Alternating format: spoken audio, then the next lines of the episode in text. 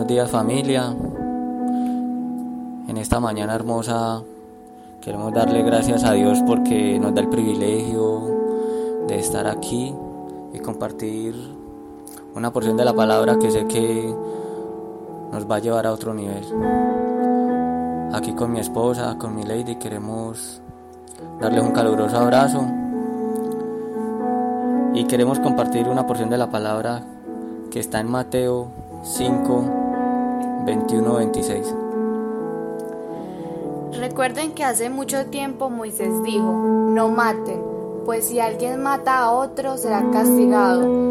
Pero ahora yo les aseguro que cualquiera que se enoje con otro, con otro tendrá que ir al juicio. Cualquiera que insulte a otro será llevado a los tribunales, y el que maldiga a otro será echado en el fuego del infierno. Por eso, si llevas al altar del templo una ofrenda para Dios y allí te recuerdas que alguien está enojado contigo, deja la ofrenda delante del altar. Ve de inmediato a reconciliarte con esa persona y después de eso regresa a presentar tu ofrenda a Dios. Si alguien te acusa de haberle hecho algo malo, arregla el problema con esa persona antes de que te entregue al juez. Si no, el juez le ordenará a un policía que te lleve a la cárcel. Te aseguro que no saldrás de allí, no, saldrás de allí sin que antes pagues hasta la última moneda que debas. Bueno, en esta porción de la palabra podemos identificar dos aspectos muy importantes que queremos compartir. Y la primera es que la ira es un pecado tan grave como el homicidio. Y la segunda parte es que estamos llamados a estar en completa paz. Cuando Jesús dice, oíste que fue dicho a los antiguos, no matarás, se refiere a uno de los diez mandamientos que Moisés le dio al pueblo en el monte Sinaí. De acuerdo a sus leyes, si alguien era acusado de matar a una persona, este era llevado a juicio donde era condenado por un jurado que al mismo pueblo había escogido para estos casos, y si era encontrado culpable, se sentenciaba a muerte. En la mente de los judíos no quedaba duda de que este pecado era tan grave que se pagaba con la muerte. Pero esto es lo que a mí me sorprende cuando yo leía esto, y es que nuestro Jesús, nuestro Maestro, él tenía una interpretación de la ley muy diferente. Él tenía una interpretación que era otro nivel.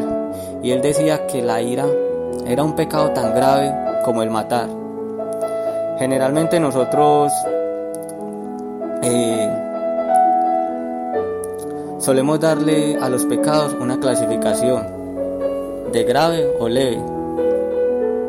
Por ejemplo, pecados como el resentimiento, mentir, murmurar, llevarse un lápiz de la oficina sin permiso, o abusar del tiempo y recursos de la empresa, lo cual a la final es robar, se consideran pecados tan graves. Es más, ni siquiera existe la conciencia de que esto sea un pecado grave, pero al final son tan graves como el homicidio y la violación, entre otros. Lo que Jesús nos quiere enseñar es que la verdadera justicia de Dios no se limita a meros actos físicos, sino a una actitud interna del corazón. Lo que Jesús nos quiere decir es que matar no solamente es quitarle físicamente la vida a alguien, sino que enojarse contra alguien, despreciarle, también es matarle.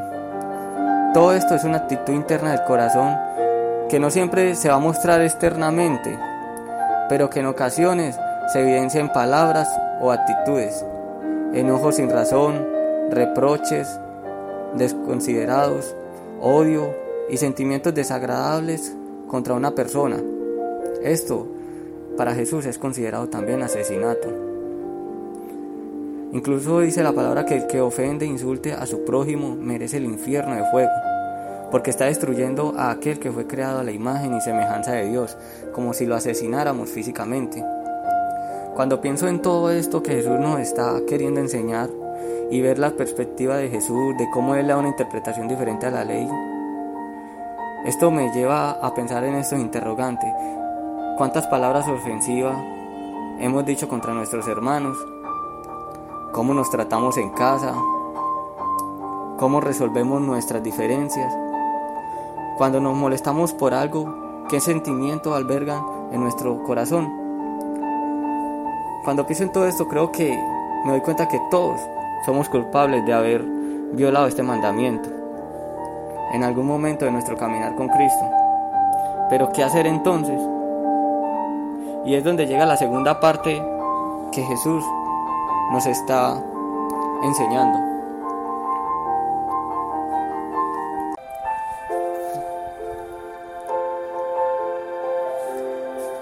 Hola familia, un abrazo. Y la segunda parte que nos enseña este pasaje hoy es que estamos llamados a estar en completa paz. Cuando la pastora envió los temas del devocional, yo leí el que nos tocó. Carlos estaba en el balcón y de una nos miramos, hicimos una cara como de sorprendidos. Fue muy charro, porque lo primero que se me vino a la mente fueron los apodos que nos dice el pastor de polvorita y triquitraque. Mi momento fue jocoso, pero después estuve meditando mucho en el tema y me confrontaba de dos formas. ¿Será que aún sigo como era antes de conocer a Jesús? ¿O al contrario, Él ha usado lo que me ha pasado para ahora hablar con un poquito de autoridad sobre el tema del enojo, la ira y esa raíz de amargura? Cuando estaba pequeña me pasaron situaciones muy difíciles hasta llegar al punto de no creer en Él. y maldecir por mucho tiempo la vida que me tocó. Porque no podía entender como un Dios amoroso, como un padre decían llamarlo, permitir que me acontecieran estas cosas y por mucho tiempo estuve muy enojada, guardé en mi corazón mucha ira, mucha rabia.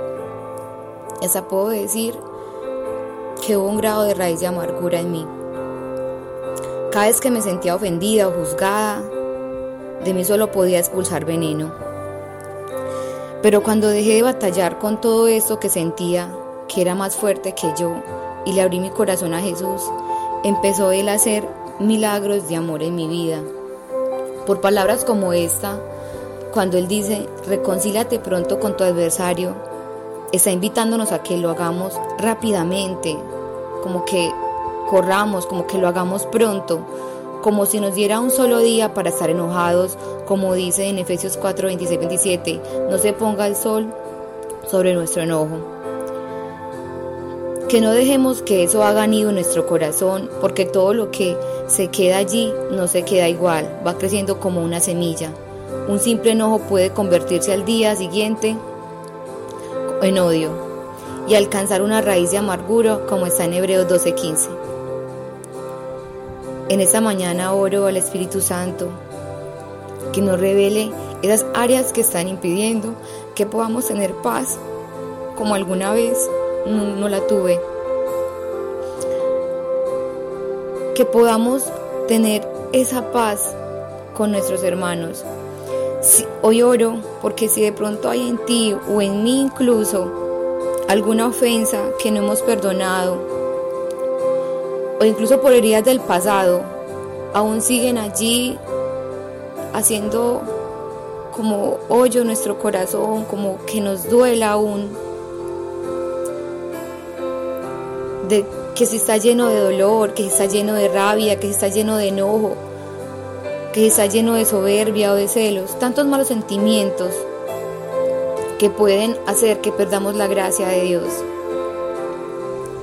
y que nuestra oración no pueda subir delante de Él como lo fragante, que no podamos ser aceptos delante de Él. Sabemos que eres un Dios perdonador y que eres un Dios amoroso. Y por eso hoy te damos gracias por esta palabra, te damos gracias por que tú nos has restaurado y porque nos has traído aquí en paz y bendición y porque sé que esa obra que tú iniciaste vas a seguir haciéndola. Te bendecimos en el nombre de Jesús. Amén. Bueno familia, muchas gracias. Le amamos, les bendecimos y estamos declarando que el Señor Jesús está transformando nuestro corazón, nuestra mente, nuestro entendimiento con estos sermones. Bendiciones para todos.